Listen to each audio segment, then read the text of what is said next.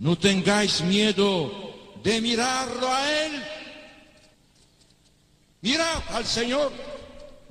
Vosotros tenéis sed de vida eterna.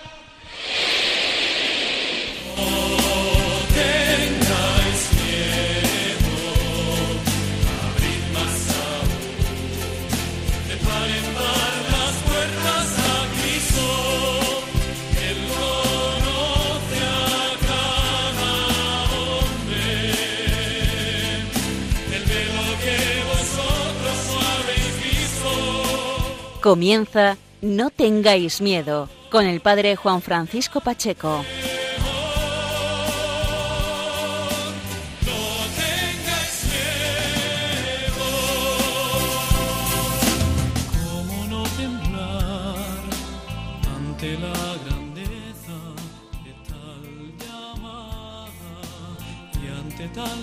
Buenas noches amigos de Radio María, bienvenidos una noche más, una madrugada más a este espacio de la radio, a este foco de esperanza, de luz y esperanza que quiere ser este programa.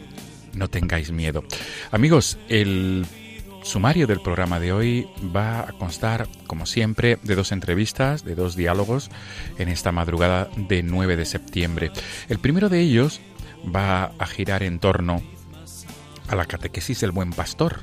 La Catequesis del Buen Pastor es un programa unitario de formación católica para niños desde los 3 a los 12 años de edad, que se adapta a cada una de las etapas del desarrollo biopsicoespiritual del niño, la niñez, la infancia y la preadolescencia. Está basado en los principios pedagógicos de María Montessori, en la percepción y en la categorización del potencial religioso del niño y en las orientaciones del magisterio de la Iglesia. Por este motivo, para hablar de este, de este novedoso programa catequético, vamos a trasladarnos hasta la ciudad de Valencia, porque allí se encuentra una de las, de las coordinadoras de este programa, de este programa pastoral, la catequesis del buen pastor. Ella es madre de familia, esposa y es Teruca Tamarit. Vamos a dialogar con ella en el, la primera parte del programa de esta madrugada de 9 de septiembre. Y la segunda parte, amigos, nos vamos a trasladar hasta la Archidiócesis de Toledo.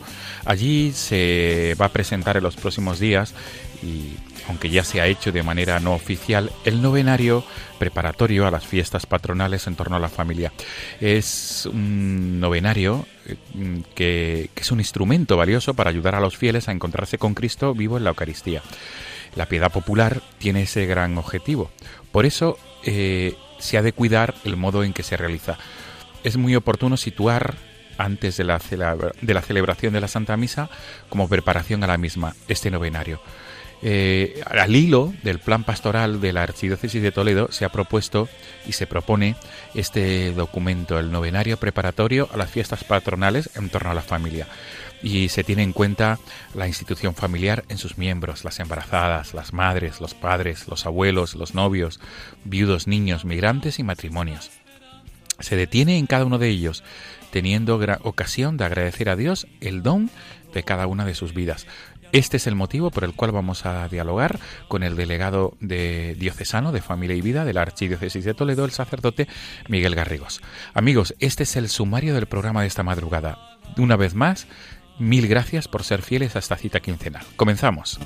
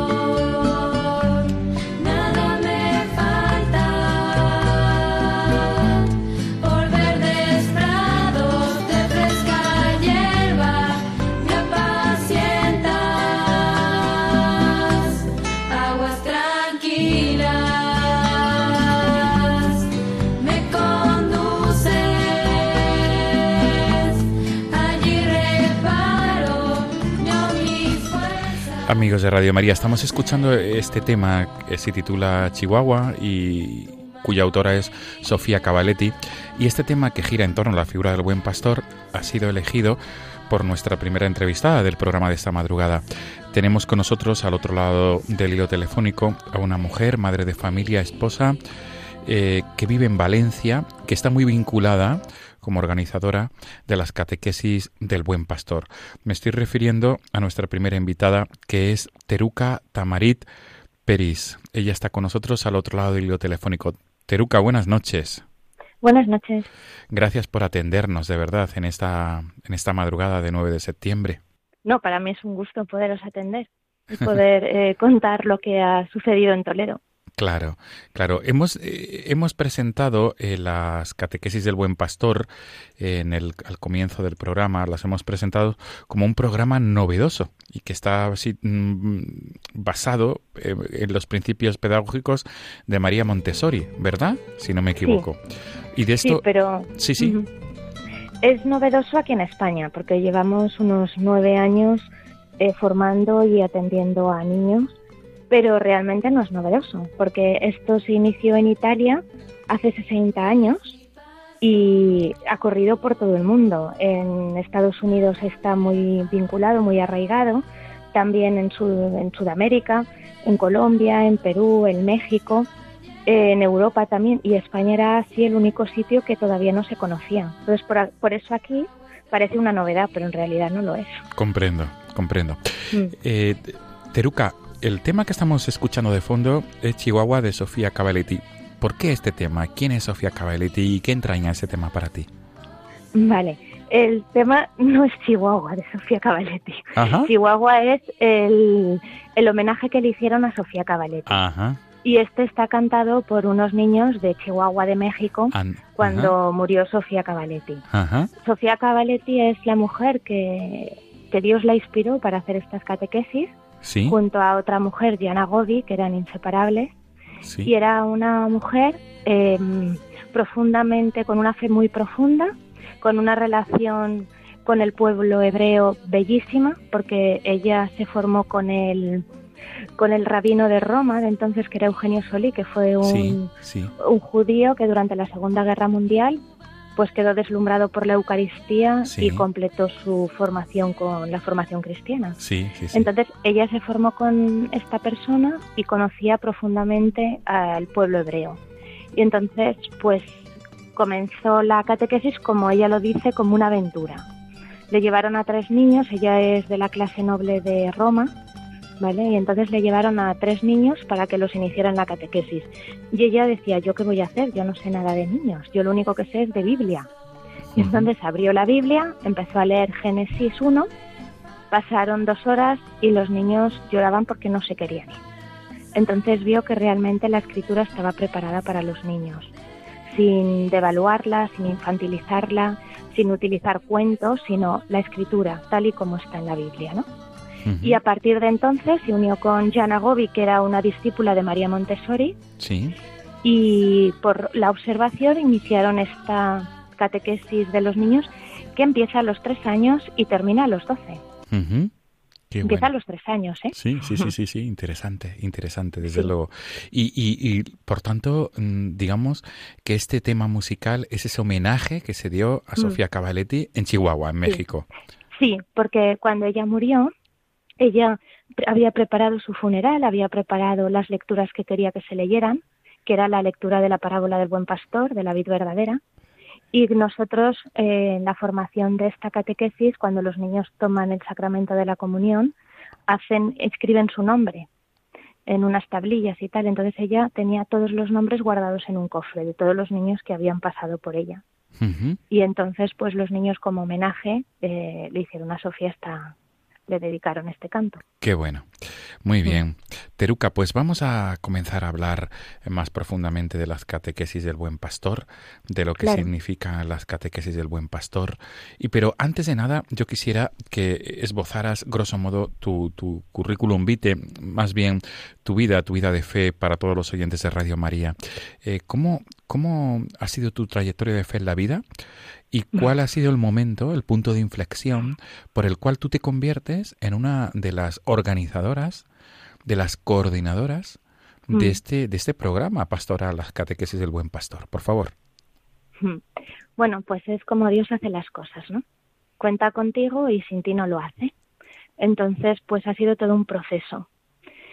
Eh, yo tengo cinco hijos y de los cinco, el pequeño es un, un hijo con un síndrome, un síndrome de Aper, una enfermedad muy rara, ¿vale? En España, pues igual hay 40 personas con ese síndrome. Entonces, desde muy chiquitín, este hijo mío, pues lo, lo tuvimos que ingresar en Madrid durante varios meses, eh, un año, otro año, vale.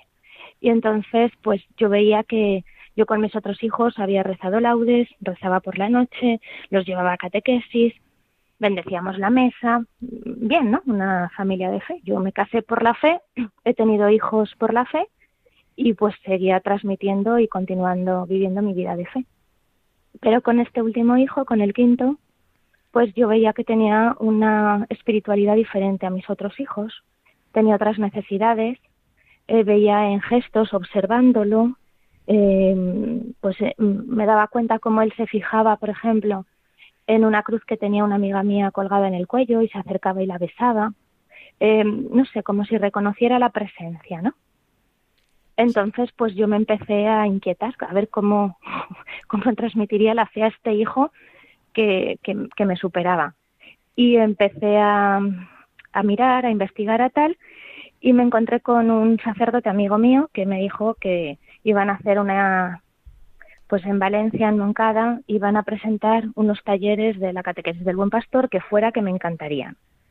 Y entonces, nada, me acerqué con la parroquia eh, que está enfrente de mi casa y me, me, enamoró. O sea, me enamoró. Lo que yo vi allí, eh, yo dije, esto es lo que yo quiero, esto es lo que mi hijo necesita.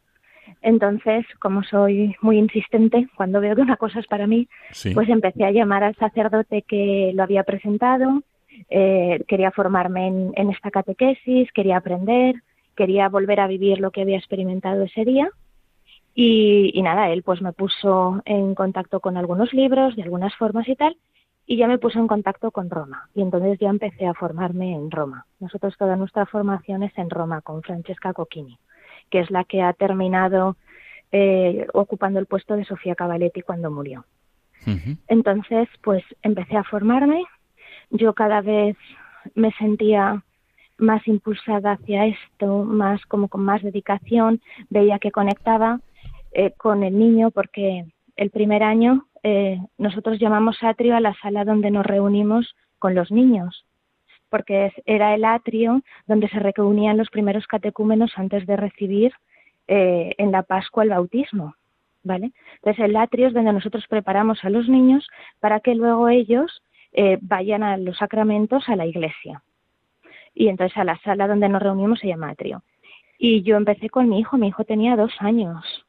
Y, mm, y empecé con él a trabajar el buen pastor, a hacerlo en casa. O sea, mi idea solo era hacerlo con él. Y mm, fue bellísimo la respuesta de él. Luego una amiga mía me pidió si podría venir su hija que tenía síndrome de Down, le dije que sí. Otra amiga mía me dijo que si podría venir su hija que tenía otro síndrome. Entonces ya lo pregunté al párroco porque ya tres es un pueblo, ¿no? Y me dijo que sí, que lo hiciera en casa. Y al año siguiente ya me llevó a la parroquia. Y entonces ya lo iniciamos en la parroquia, un grupo de gente, y, y hasta hoy. Y luego yo me encontré pues con Mateo Gesati y con María Jesús Cid, que son somos el equipo que formamos en toda España y los que un poco llevamos todo el proyecto, tanto con niños como con adultos y también en los colegios. Porque ahora el, el arzobispo, primero eh, don Carlos Osoro y después don Antonio Cañizares nos dieron permiso Sí. para en los colegios que lo solicitaran sustituir la clase de religión por la catequesis del buen pastor. Entonces estamos llevando esta formación a muchos colegios. Qué bueno. En la Archidiócesis de Valencia, si no me equivoco. Bueno, y en Toledo y en Santander. Qué bueno. Sí. Por, por tanto, eh, Teruca, digamos que este ha sido el hilo conductor de tu vida, digamos, Mm. el, el punto de inflexión, la necesidad que tú veías en uno de tus hijos, eh, Mm. y ha sido, y ese fue el, digamos, lo que te motivó, ¿no? A, a formarte, a prepararte. Sí, porque a mí me devolvió los primeros amores con el Señor. ¿Sabes? Esos Sí, primeros amores que tú experimentas, que te enamoras de Jesús y que dices voy donde tú vayas, ¿no? Y luego pues con la rutina, con el día a día, con la vida, pues eso se va rutinizando, ¿no? Se va Claro. haciendo rutina, se va normalizando y a mí pues hace 10 años cuando tuve este encuentro me devolvió los primeros amores, me devolvió el enamoramiento con el Señor y, y- y me dio la vida, me Qué dio la vida. Yo pensaba que vivía bien y ahora sé lo que es vivir bien. nos quedamos con ese titular. Ahora sabes lo que es, eh, lo que es vivir bien. Eh, Teruca, eh, Mm. en cierta manera eres una de las coordinadoras, no sé si estoy errando, a nivel nacional de las catequesis del Buen Pastor. Sí, somos, bueno, somos tres personas, los que te he dicho. María Jesús Cid, la hermana María Jesús Cid de las Hermanas de la Doctrina Cristiana, Sí, eh, Mateo Gesati, que es cooperador de la verdad, aquí en Valencia también, y yo. Entonces los tres, pues lo hacemos todo. ¿Sí? A veces uno se ocupa de unas cosas, otro de otras, a veces los tres, a veces dos. Ha- Hacemos lo que podemos, pero siempre los tres en equipo. cuando, cuando has Siempre. dicho cooperador de la verdad, quiero entender que es un Mm. religioso, ¿verdad? Sí, sí, sí, es una orden que, que tiene un, es bastante novedosa. Tiene unos seis años y están aquí en Valencia. Surgió aquí en Valencia. Y por tanto, eh, las catequesis del Buen Pastor, aunque vosotros estáis en Valencia, vivís en Valencia, pero Mm. en aquellos lugares donde se solicita el, digamos, poner en práctica o dar a conocer, ¿cómo, cómo se procede? Sobre Pues, todo, perdona Teruca, sí, estoy sí, pensando en las familias, en las madres de familia o padres de Mm. familia o catequistas que ahora mismo, o sacerdotes religiosos que ahora mismo nos están escuchando a través de la radio o luego a través del podcast del programa y están interesados en esta en las catequesis del buen pastor. ¿Cómo, cómo, cómo, cómo se hace? ¿Cómo se ¿Cómo funcionamos? ¿no? Sí, Un sí. poco. vale. Nosotros es muy sencillo. Nosotros ponemos todo esto siempre es gratuito, ¿vale? Eso para empezar, porque nosotros lo recibimos gratis y lo damos gratis. Entonces, eh, todos los martes, desde octubre hasta junio, nosotros tenemos una formación de nueve y media de la mañana a una en Valencia, en la parroquia San Juan de la Ribera, apoyados por el párroco que tenemos, por, por Ramón. Y mm, nada, ahí trabajamos primer nivel, por segundo nivel, tercer nivel, porque hay tres niveles en la catequesis, ya que empezamos de tres hasta los 12 años. Y luego, para estos normalmente viene gente, pues vienen padres, vienen catequistas, vienen profesores, eh, los que quieren venir está abierto a todo el mundo. Y después, pues para gente que lo normal es que trabajen y qué tal, pues dos sábados al mes también tenemos catequesis de 10 a 1 en la parroquia en el mismo local. O sea, esto por un lado en Valencia, ¿vale? Y después nosotros eh, lo extendemos de forma con cursos intensivos. Ya llevamos dos años, el año pasado hicimos un nacional, el primer nacional que fue en Santander, mm, gracias también al párroco de la Anunciación de una parroquia de Santander, que nos facilitó todo y nos lo puso muy fácil. Y fuimos allí y también hubo pues 85 personas, creo que éramos una, y también bastantes sacerdotes. Y este año, pues eh, como en Illescas había un colegio que también habíamos ido a formar y que ya habían iniciado la catequesis sustituyendo la clase de religión, pues nos pidieron ir allí y entonces nosotros pues allí que fuimos. Lo abrimos a todo el mundo, tenemos una página web que es eh, Catequesis del Buen Pastor Valencia o Catequesis del Buen Pastor España. Y entonces a través de esto nosotros lo publicitamos y donde nos piden que vayamos, pues un poco vamos. Qué bueno. Y sí, esta vez vinieron como 95 personas, éramos, y yo creo que, es que no sé exactamente, ¿vale? Pero entre 12 y 15 sacerdotes. Qué bien. Y eh, Sí. recapitulando, decías que en, un- en el cole- en uno de los colegios de Illescas, en el colegio diocesano, Sí. es, es parte de la provincia de Toledo y por tanto archidiócesis de Toledo, eh, ahí se ha comenzado a trabajar con las catequesis del Buen Pastor y, y estas catequesis sustituyen a la A la clase, clase de religión. en primaria, quiero entender. En infantil, desde infantil hasta los 12 años. Qué bueno. Y, Sí. y por tanto, eh, también has comentado que allá donde se os llame, vosotros gustosamente asistís a- Vamos, claro. a, dar Por ejemplo, sí, a dar la formación. Ahora en, había venido un, grupo de catequistas de Gata de Gorgos en Alicante durante todo el año Y el año pasado también. Yo llevaba dos años viniendo a las formaciones de los sábados. Pero venía un grupito, pues eh, cinco personas, seis personas. Y entonces nos pidieron si podríamos ir nosotros a Gata. Y entonces eh, vendría más gente y podrían incluirse más gente. Entonces aquí lo hemos hecho de forma diferente. Iremos este fin de semana y entonces trabajaremos el sábado todo el día y el domingo hasta el mediodía. Iremos una vez al trimestre. Entonces se puede estructurar de muchas maneras. Claro, claro que sí. Eh, Teruca, en- vamos a repetir la URL, la dirección web, porque yo creo que es el mejor modo de conocer las catequesis del buen pastor, este, este novedoso. Repito, tú decías que no es tan novedoso porque ya lleva años, pero aquí en España, desde mi Sí. punto de vista, creo que es algo, pues, pues Sí, es la bomba. Sí, genuino, genuino, Sí. no cabe duda. Por tanto, eh, Teruca, por favor, eh, la página web de Catequesis del Buen Pastor o la URL, ¿cuál es? Sí. Es www. del Buen Pastor Valencia o Catequesis del Buen Pastor España. Por cualquiera de, la, de los dos títulos aparece. Por tanto, lo, lo más recomendable es en cualquier buscador poner Catequesis del Buen Pastor, Valencia o España. Valencia o España. Si no te aparecerá la de México. Bien, Valencia o España. Muy bien. Eh, Teruca, eh, para ir, eh, digamos, eh, concretando y sobre todo pensando en los padres de familia, sobre todo los padres de familia con hijos en edad de infantil, de enseñanza, en el tramo de, de- de la enseñanza arreglada infantil y en primaria, a ti como madre, sobre todo como madre, ¿qué es Sí. lo que mm, tú adviertes que es un cambio sustancial en la transmisión de la fe para los hijos este modo de catequesis? Pues lo que yo veo que durante mucho tiempo a los niños se les trata como adultos en el sentido de mentalidad de adultos, no la dignidad. ¿eh? Eh, ¿Me explico bien? Si puedes matizar, pues Vale. se agradece. Pues que eh, como tú vives la fe, es lo que tú transmites a los niños. Cuando los niños tienen otra necesidad, por ejemplo, una persona adulta, pues eh, normalmente su oración es de petición. Sí. Sin embargo, un niño pequeño, un niño de tres años, de dos años, eh, su oración es de enamoramiento, de alabanza. Entonces, nosotros le decimos, puedes rezar, puedes pedir, ¿no? Y, y el niño mm, hace lo que tú le dices, porque se fía de ti, pero no hace lo que brota de él.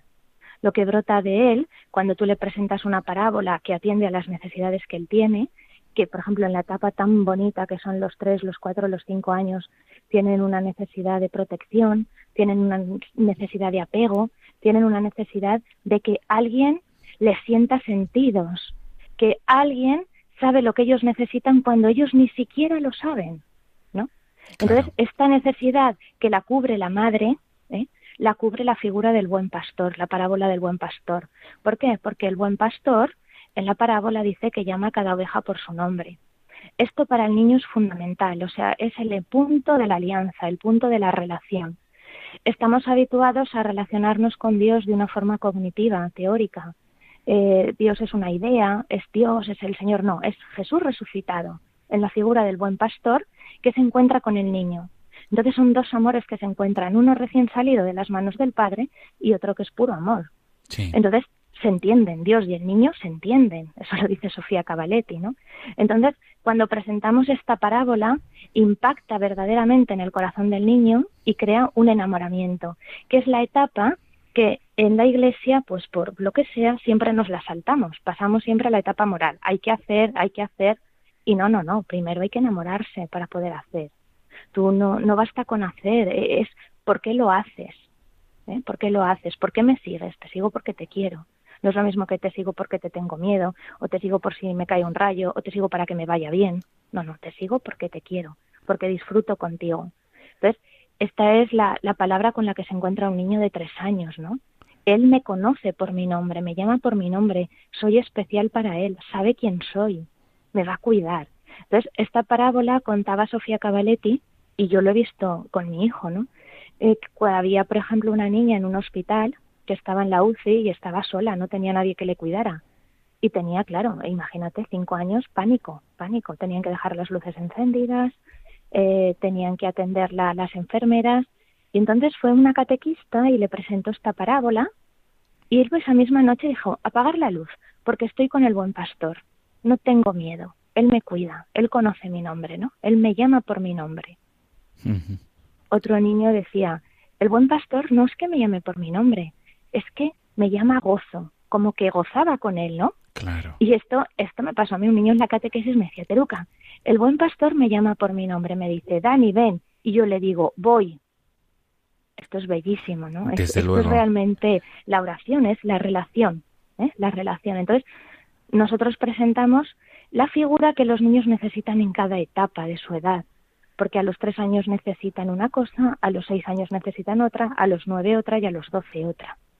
Entonces, igual que crece la parábola con el niño, porque las parábolas tienen tantos vértices que nunca las vamos a acaparar, ¿no? Empiezan a tener también una relación personal con Jesús resucitado, ¿no?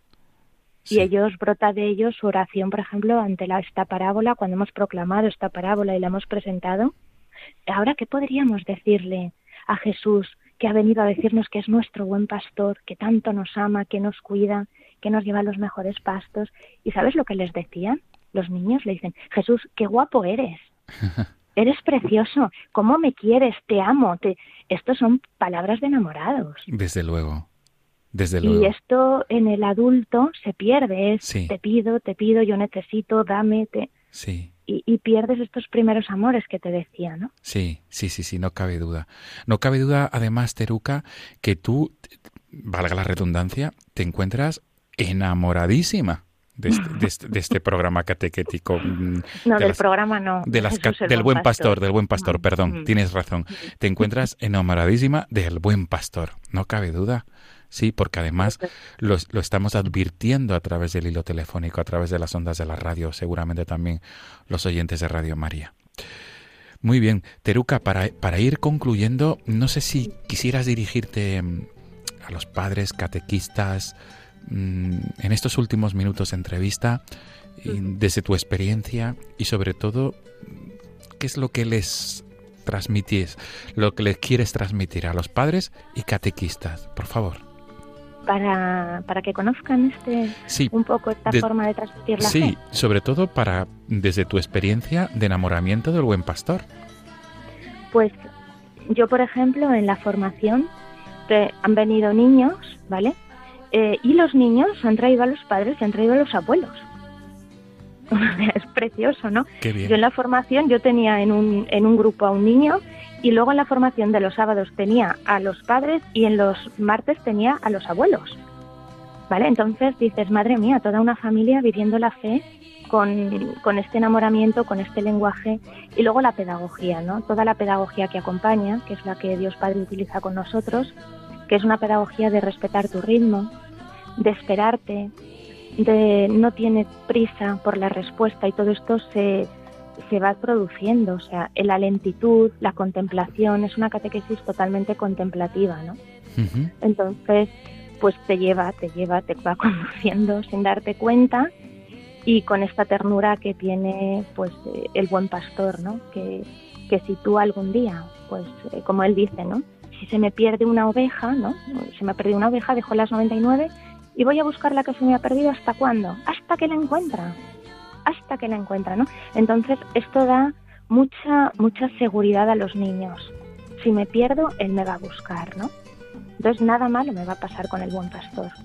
Eh, es la seguridad de, de- de esa etapa, se necesita eso, ¿no? Entonces yo veo como también esta catequesis pues cura muchas heridas en los niños, heridas que tienen no por porque los padres lo hayan, no lo hayan hecho correctamente, sino porque vivimos en un sistema que vamos todos muy deprisa, que, nos apremia hacer las cosas, que nos apremia el activismo. Entonces aquí es como que para un poco, para, Vamos a darle importancia a lo importante y no a lo urgente. Vamos a formar a la persona. Vamos a dedicarle tiempo a la persona, ¿no? Y esto solamente te puedes formar cuando tienes una relación alta con alguien, ¿no? Una relación plena, sana. Y esto solo se puede dar con Jesús resucitado. Qué bien, qué bien resumido, de verdad, Teruca. Te- te agra- sí, no es un cumplido, es, es la realidad, de verdad. Pues te agradecemos muchísimo, Teruca Tamarit Peris, valenciana, madre de familia, esposa y sobre todo impulsora en la actualidad, impulsora y coordinadora de las catequesis del Buen Pastor a nivel de todos. Bueno, con María Jesús Cid y Mateo Gesati. Exacto, con tus compañeros, Sí, el sin ellos no hago nada. el religioso y la religiosa, desde luego. Pues mil gracias por atendernos en esta madrugada de 9 de septiembre. Gracias por presentarnos, Gracias por presentarnos las catequesis del Buen Pastor y nos quedamos con este tema, con este tema, con este homenaje que se le hizo a Sofía Cavaletti en México, en Chihuahua, si no me equivoco, ¿verdad? Y, Sí. y, ahí con este tema que para ti tanto significa, que es este tema dedicado al Buen Pastor. Gracias, Teruca, de verdad. Mil gracias. Buenas noches y hasta la, y hasta la próxima, Dios mediante. Vale. Gracias, buenas noches.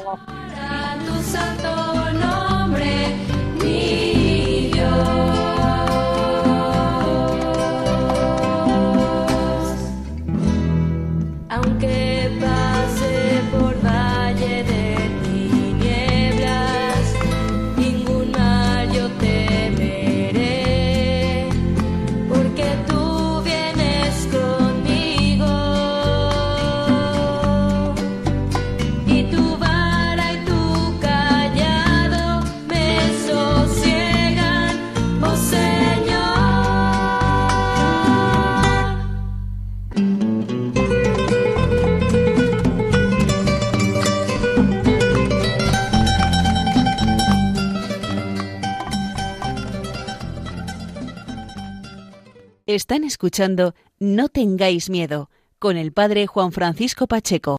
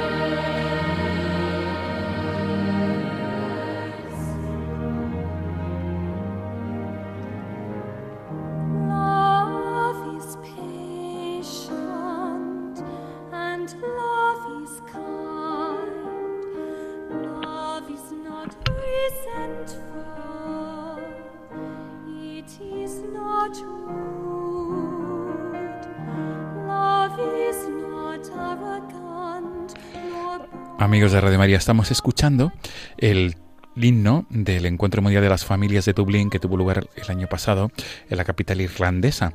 Este el himno titulado Alegría para toda la tierra.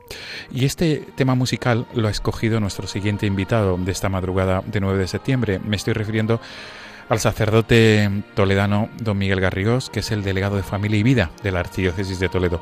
Él está con nosotros al otro lado del hilo telefónico y sin más dilación lo saludamos. Padre Miguel, buenas noches. Buenas noches, Gracias por acompañarnos en esta madrugada de 9 de septiembre. encantado. ¿Por qué entraña tanto para ti este tema musical, Alegría para toda la Tierra, el himno del Encuentro Mundial de las Familias 2018? Mm, Ciertamente para las familias que, que participaron y los sacerdotes que las acompañamos eh, en este Encuentro Mundial de las Familias, pues yo creo que resumen un poco, ¿no? Pues toda la, la vivencia que allí tuvimos, ¿no? Con el Papa, esa vivencia tan bonita alojados en, en las familias de Dublín, eh, las ponencias que escuchamos, no sé, es como toda una serie de recuerdos muy, muy gratificantes que, que a nosotros eh, pues nos tocaron de verdad el corazón en lo profundo. Y por tanto, eso en ti dejó huella, no cabe duda, y ese sello que, que hace que, que entrañe sobremanera en tu ministerio sacerdotal en tu trabajo pastoral con las familias este tema, Alegría para toda la Tierra.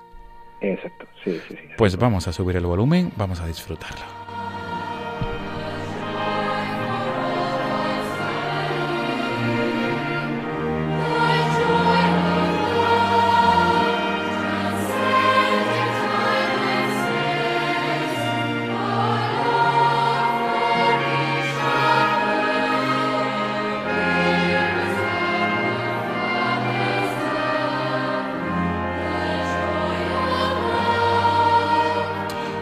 Se repite mucho, Padre Miguel Garrigos, la alegría del amor, ¿verdad?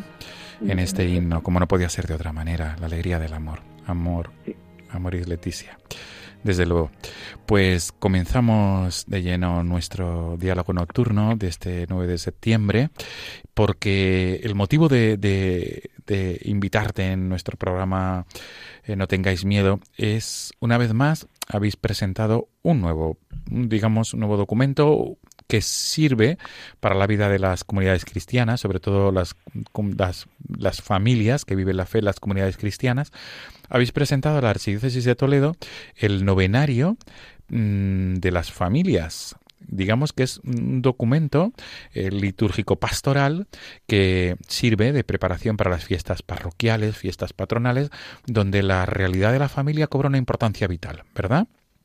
Exacto. Y quisiera eh, que comenzáramos esta entrevista eh, tú mismo exponiendo por qué, o sea, cuál es la motivación que os ha llevado en la Delegación de Familia y Vida de la Archidiócesis Toledana a presentar este último, uno de los tantos trabajos que habéis realizado, y este es uno de los últimos trabajos, este documento litúrgico pastoral. ¿Por qué? Pues viene precisamente al hilo de, la programación pastoral de la diócesis. Cuando nuestro arzobispo don Braulio llegó a la diócesis, elaboró en coordinación con el Consejo Pastoral Diocesano un, plan pastoral que tiene duración de, bueno, de todo lo que va a ser su pontificado.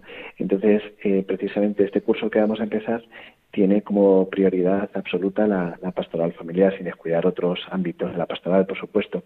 Entonces, nosotros pensando cómo podíamos hacer presente y cercana esta realidad de, las familias y a la vez eh, subrayar la importancia de la oración por las familias, eh, pues en coordinación con la delegación de liturgia de nuestra archidiócesis hemos preparado estos materiales.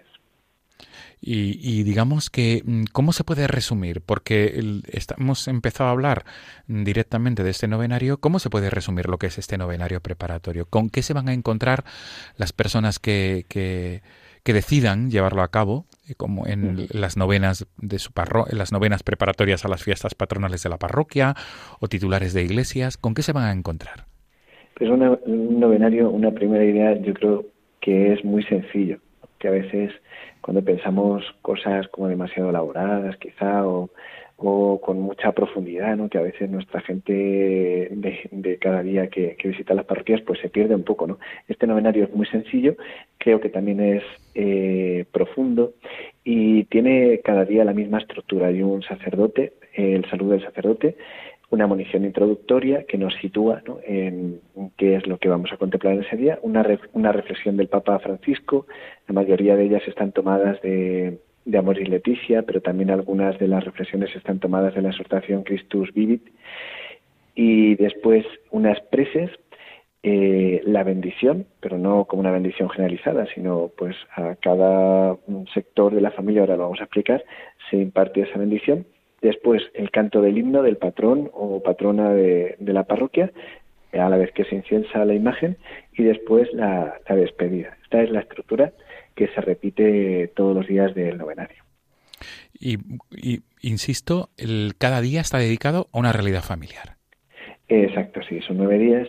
El primer día se convoca a las embarazadas, el segundo día a las madres de familia, el tercer día a los padres de familia, cuarto día los abuelos, el quinto día son los novios, el sexto día son los viudos, el séptimo los niños, el, octavo las familias migrantes y el noveno los matrimonios, eh, invitando especialmente a los que celebren sus bodas de, plata o de oro, eh, pero invitando en general a todos los matrimonios de la parroquia. ¿Y vosotros habéis pensado en estas distintas realidades? ¿Y por qué? Digamos, eh, estas distintas realidades, ¿qué suponen para, digamos, qué suponen, mm, siguiendo el magisterio del Papa, qué suponen para la vida de la Iglesia? Bien, pues cada una de, estas realidades tienen mucha importancia. Yo creo que es bonito, ¿no? En un momento importante para la vida de, una parroquia o, de un pueblo, eh, como ponerlas en valor. A veces son, son realidades que están un poco como denostadas, bueno, muchas de ellas, ¿no? Por ejemplo, las mujeres, por ejemplo, Padre Por ejemplo, las mujeres embarazadas, ¿no? Pues a veces, eh, ¿cuántas veces, no? Eh, un embarazo no es una alegría, ¿no? ¿Cuántas mujeres tienen que sufrir eh, pues malas caras, cuántas mujeres tienen que pensar en qué momento voy a ver esta noticia, porque, porque no va a ser una acogida. Y en la iglesia siempre, siempre una nueva vida es una alegría. Y así lo queremos transmitir y por eso las queremos bendecir y queremos pues que se pongan en primera fila en la iglesia para, para comunicarles este gozo, ¿no? Este gozo de parte de Dios y este gozo también de parte nuestra, ¿no? Las embarazadas, pero también hemos querido acercarnos a la realidad de los abuelos, ¿no? que, que a veces también están ahí un poco como en un rincón, sin, sin tenerlo mucho en cuenta, cuando son un tesoro. El Papa Francisco insiste muchísimo en esta idea, ¿no? ese diálogo de, de, los jóvenes con los abuelos, este cuidar los abuelos, que son como las bibliotecas de la sabiduría, también los hemos querido tener presente. Y luego algunas realidades, eh, como por ejemplo las, las personas viudas, ¿no? que pues que a veces también les cuesta mucho no encontrar su sitio en la iglesia. A veces han sido matrimonios muy implicados, pero cuando fallece el cónyuge, pues les cuesta ¿no? encontrar su lugar y, nosotros también entendemos ¿no? que, que, ellos, por supuesto, ¿no? su casa sigue siendo la iglesia, en la iglesia van a encontrar el consuelo y la fortaleza que necesitan. Y también hemos querido fijarnos en las familias migrantes, ¿no? Hemos puesto así, ¿no? Porque pueden ser familias de la parroquia que pues que se han ido a otros lugares a, vivir, a buscar trabajo, pero también eh, otras familias que vengan de otros sitios, especialmente si son de otros países, y que se encuentran en la parroquia, ¿no? Y, bueno, pues es también esa invitación a compartir la fe, ¿no? La Iglesia es universal, la Iglesia no se reduce, ¿no? Pues a personas de una nación o de una raza, sino que la Iglesia pues tiene sus puertas abiertas a, todos, ¿no? Y sí que hemos querido eh, pues también convocar a, estas familias, a estas personas a, a, este novenario. Y en el fondo, pues es poner en valor la realidad del matrimonio y la familia. Pues igual, ¿no? que aunque se dice ¿no? que, que es una institución bien valorada, pero luego realmente es denostada, ¿no? Pues, eh, pues se ve, ¿no? Las cifras eh, pues son muy elocuentes, ¿no? Cantidad de separaciones, cantidad de jóvenes que van a convivir juntos pero no deciden ni por asomo dar el paso del matrimonio. Y bueno, nosotros queremos ponerlo en valor, ¿no? Pues es, es el plan de Dios, es como la, la, vocación que la mayoría de las personas tienen. Luego hay otros llamados a, sacerdocio, a la vida consagrada, pero la inmensa mayoría tiene esta vocación al matrimonio. Y es una vocación, y por eso pues hay que celebrarlo, ¿no? En el fondo este novenario es una gran celebración de la familia, ¿no? La familia es una alegría, la, familia es la célula que va a salvar el mundo, ¿no? Es la base de, la Iglesia y, nosotros lo queremos celebrar. Muy bien. Eh, Padre Miguel Garrigos, desde esta experiencia como delegado de Familia y Vida, supongo que también a ti como delegado, como responsable de la delegación, eh, el pensar en estas distintas realidades también te ha llevado tu propia experiencia de trato con las distintas realidades sociales y, familiares. Mm, digamos, en tu trabajo como, como delegado de familia y vida, eh, ¿con qué te encuentras generalmente? ¿Con qué situaciones te encuentran? ¿Te encuentras tú? ¿Y qué, y qué es lo que a ti te, te interpela en tu trabajo pastoral como delegado de familia y vida a la hora de presentar estas realidades? Bien, pues es, es cierto, ¿no? Que es una sociedad, ¿no? Esta sociedad nuestra podríamos decir como muy plural, ¿no? O multicolor, ¿no? Porque hay absolutamente de todo. Entonces, eh, te encuentras familias, un grupo de familias, pues que viven el Evangelio con entusiasmo, ¿no? Con un deseo de, agradar al Señor, de, evangelizar, ¿no? De comunicar este gozo que es Jesucristo resucitado esas familias son un consuelo y existen y, no son tan pocas como pueda parecer, no es un, grupo grande de familias eh, que están trabajando muchísimo por, por el Señor y por la Iglesia. Luego hay familias, pues así, que están ahí un poquillo, viven la fe de manera un poco más tibia y luego también como muchas familias ¿no? en las que la fe no está presente y luego pues otras muchas realidades ¿no? de personas que están conviviendo, de personas que están en situaciones irregulares y también estas personas tenemos que tener presentes, ¿no? Yo creo que el Papa nos insiste mucho, ¿no? Cuando él habla de las periferias existenciales, ¿no? Yo creo que él está subrayando esta idea de que no nos podemos quedar tranquilos, ¿no? Los que estamos, que estamos muy contentos dentro de la Iglesia y eso es un regalo fantástico, pero tenemos que salir a buscar a todos estos hermanos nuestros que no están, ¿no? Y que el Señor les quiere y les está esperando y el Señor cuenta con nosotros para, para ir a buscarlos. Yo creo que eso hay que tenerlo muy, muy, muy, muy, muy presente. insisto otra vez en la pregunta, Padre Miguel Garrigós. Mm, en la propia Archidiócesis de Toledo trabajáis con mujeres que se encuentran, que son, que son mujeres divorciadas, separadas, con esta realidad. Eh, a ti como sacerdote, ¿qué es lo que te ha te ha enseñado y sobre todo qué puedes compartirnos. Este es uno de los ejemplos, ¿no? De estas distintas realidades de las que el Papa habla. A ti como sacerdote, ¿qué es lo que te ha interpelado en, este trabajo? ¿Y, qué te ha pues, enseñado? Sí, son, son las mujeres del grupo Santa Teresa que tenemos en la diócesis.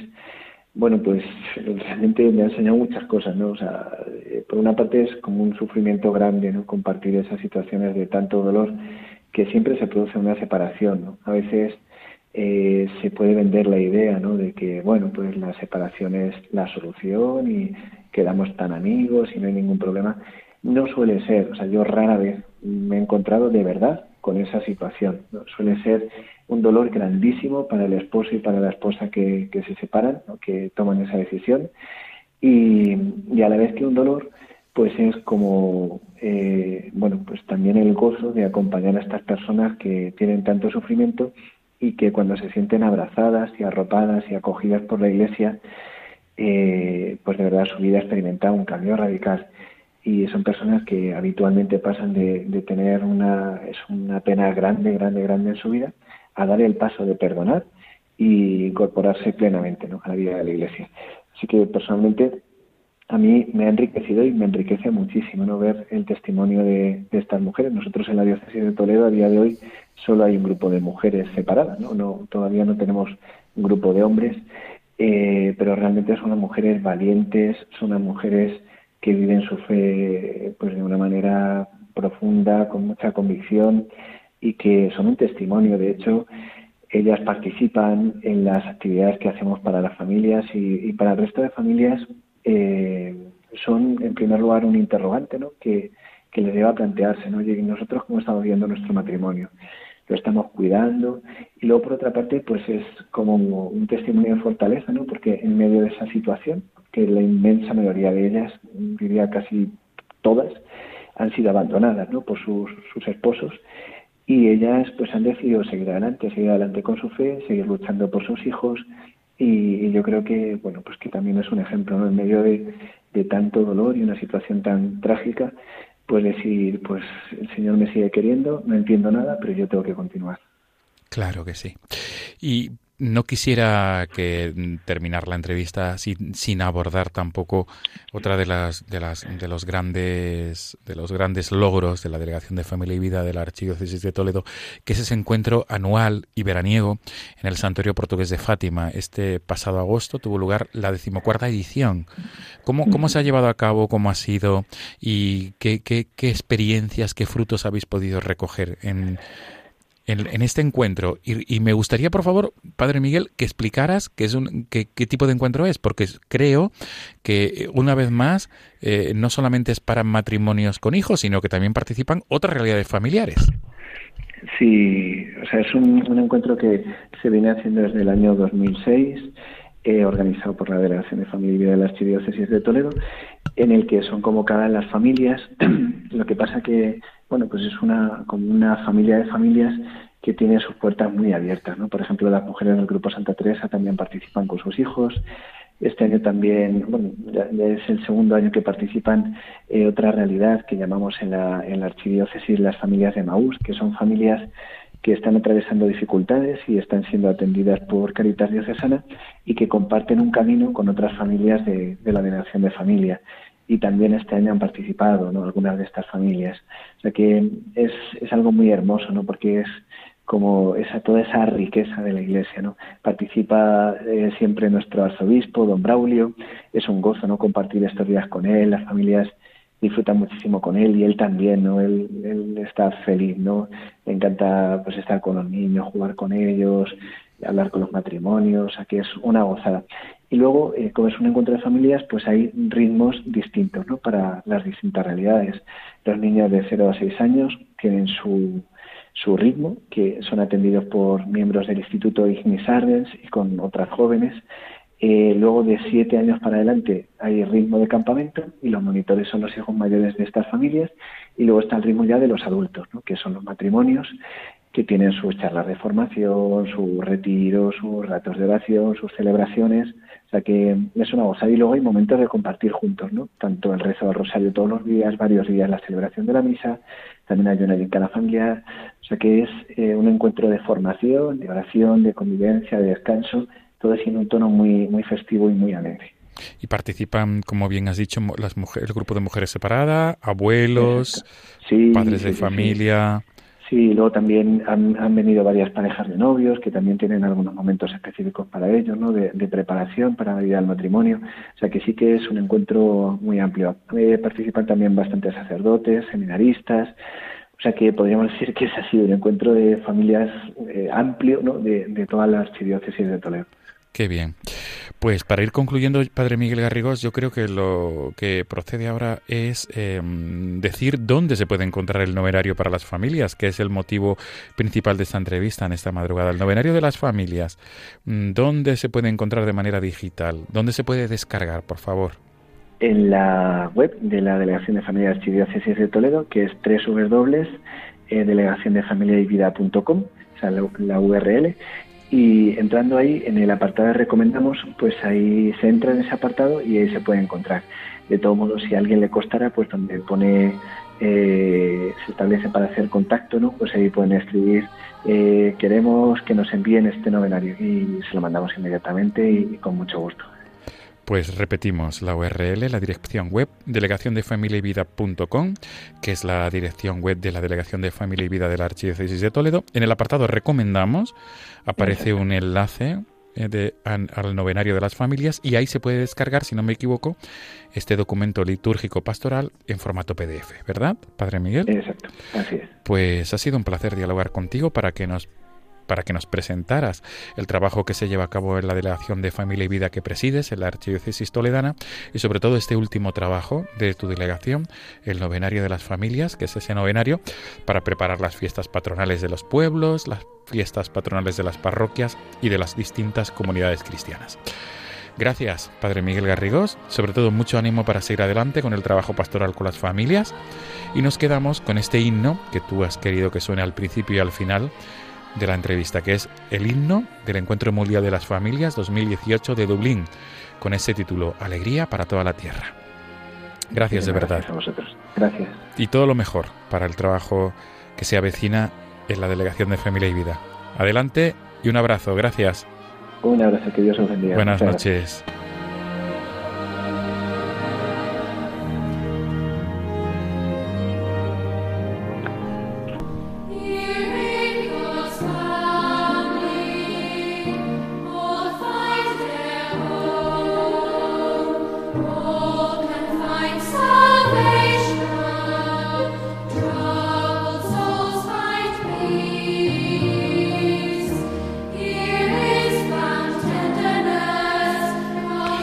De Radio María, nos despedimos hasta el próximo lunes 23 de septiembre. Dentro de 15 días nos volvemos a encontrar en la madrugada del 22 al 23 de septiembre aquí en la Casa de la Virgen en Radio María, en este programa Luz, Foco de Luz y Esperanza. No tengáis miedo.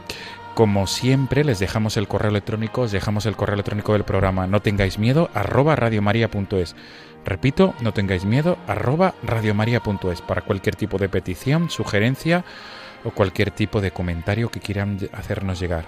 El próximo domingo por la noche, la próxima semana, estará aquí el programa La Aventura de la Fe con Merilla García y su equipo.